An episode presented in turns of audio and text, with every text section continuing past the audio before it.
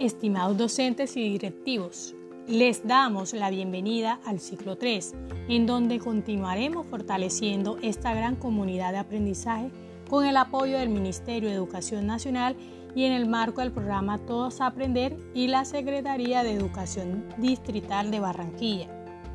Para nosotros es un gusto contar con ustedes en este espacio para compartir las propuestas pedagógicas que hemos preparado para el ciclo 3 de la Ruta 2020.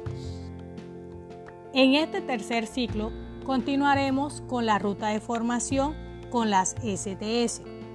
En la STS de lenguaje mostraremos estrategias para que la oralidad esté presente en los procesos de producción escrita a partir de las situaciones auténticas de comunicación que circulan en el hogar mediante la recolección de información, reconocimiento de situaciones comunicativas, donde sea necesario la escritura y la reflexión sobre el carácter pragmático de la lengua.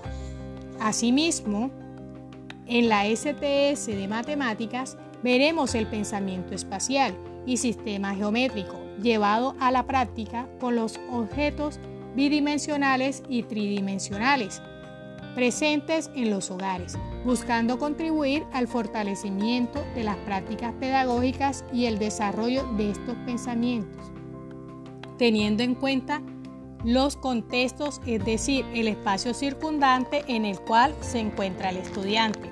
En la STS de Educación Inicial presentaremos la propuesta de transformar lo ordinario en algo extraordinario, es decir, la vida cotidiana como escenario para la promoción del desarrollo y el aprendizaje de las niñas y los niños.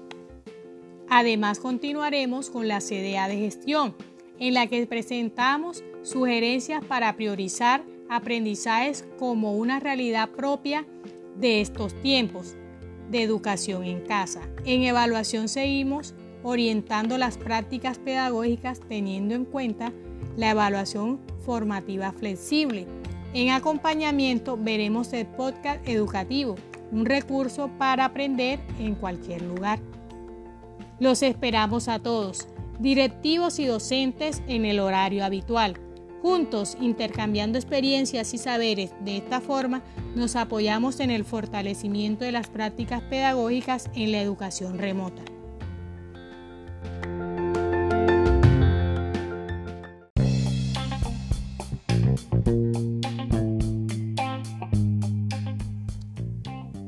Daniela es una niña del grado cuarto de una institución pública de la ciudad de Barranquilla que enfrenta uno de los dilemas más grandes en su corta vida.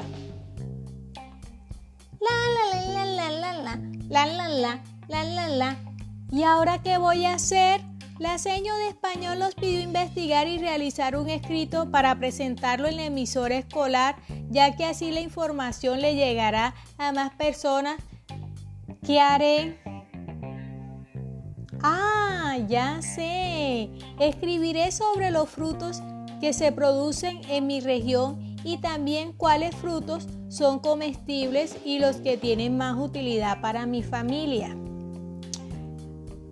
Pero, ¿por dónde empezaré?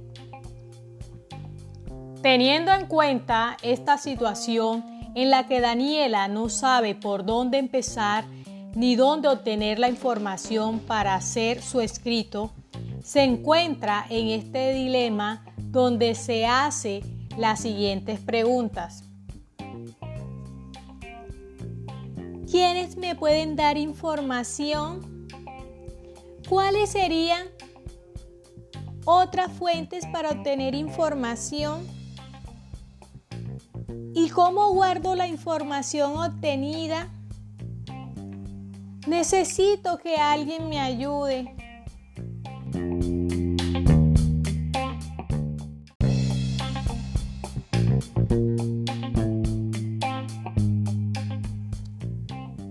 Daniela es una niña del grado cuarto de una institución pública de la ciudad de Barranquilla que enfrenta uno de los dilemas más grandes en su corta vida. La la la la la la la la la la, la, la. ¿Y ahora qué voy a hacer? La seño de español los pidió investigar y realizar un escrito para presentarlo en la emisora escolar, ya que así la información le llegará a más personas. ¿Qué haré? Ah, ya sé. Escribiré sobre los frutos que se producen en mi región y también cuáles frutos son comestibles y los que tienen más utilidad para mi familia. Pero, ¿por dónde empezaré? Teniendo en cuenta esta situación en la que Daniela no sabe por dónde empezar ni dónde obtener la información para hacer su escrito, se encuentra en este dilema donde se hace las siguientes preguntas. ¿Quiénes me pueden dar información? ¿Cuáles serían otras fuentes para obtener información? ¿Y cómo guardo la información obtenida? Necesito que alguien me ayude.